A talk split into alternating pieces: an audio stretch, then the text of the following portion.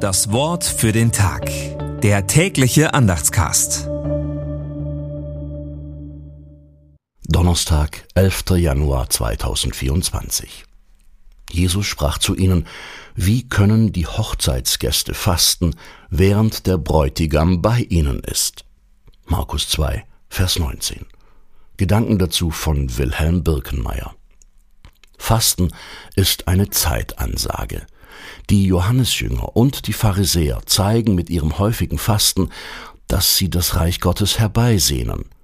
Das Nichtfasten der Jünger Jesu ist das Zeitzeichen dafür, dass die Zeit erfüllt und das Reich Gottes herbeigekommen ist, wie es Markus 1, Vers 15 geschrieben steht. In Jesus ist es erschienen.